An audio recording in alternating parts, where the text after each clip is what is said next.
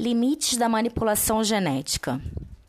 Nos últimos anos, a possibilidade de manipulação genética de seres humanos se tornou tecnicamente real, o que levou à publicação de vários manifestos da comunidade científica internacional contra o uso da técnica em embriões, óvulos e espermatozoides humanos. Não aceitamos alterações genéticas que possam ser transmitidas às próximas gerações.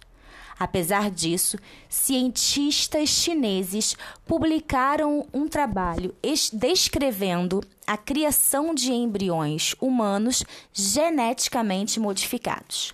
Abrimos a caixa de Pandora? Ainda não.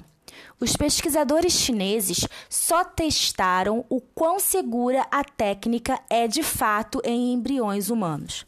Afinal, se um dia pudéssemos, por exemplo, corrigir a mutação no gene do câncer de mama, interromperíamos a herança genética familiar e os filhos não correriam o risco de herdar a doença.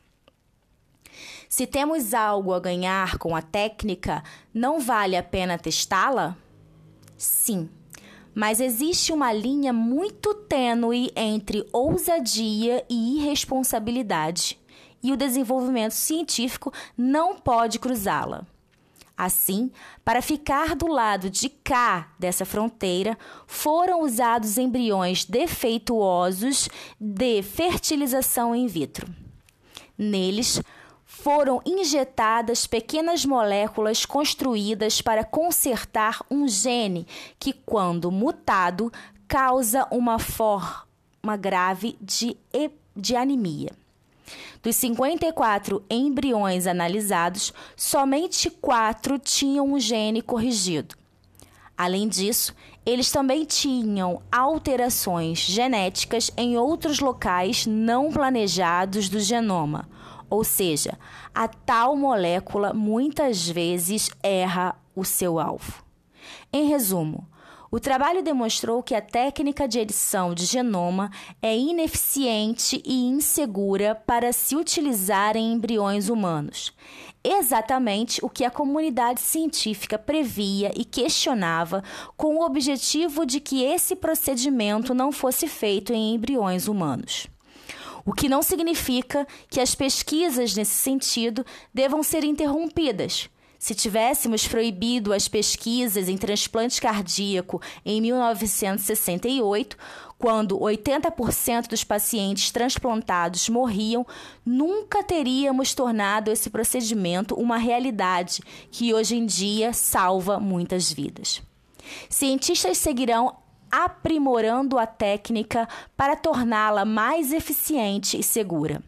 Porém, essas pesquisas devem ser conduzidas de forma absolutamente ética. Aliás, todas as pesquisas devem ser conduzidas assim, mas quando envolvem embriões humanos, mais ainda. E enquanto nós, cientistas, resolvemos os aspectos técnicos, conclamamos legistas, psicólogos, sociólogos e a população em geral para discutir as vantagens e os riscos de usar a tecnologia de edição do genoma em seres humanos. Para pesquisar ou para evitar doenças como câncer e Alzheimer? Sim, e para que o bebê nasça com olhos azuis, mais inteligente, mais alto? Não. Em que situações permitiremos sua aplicação?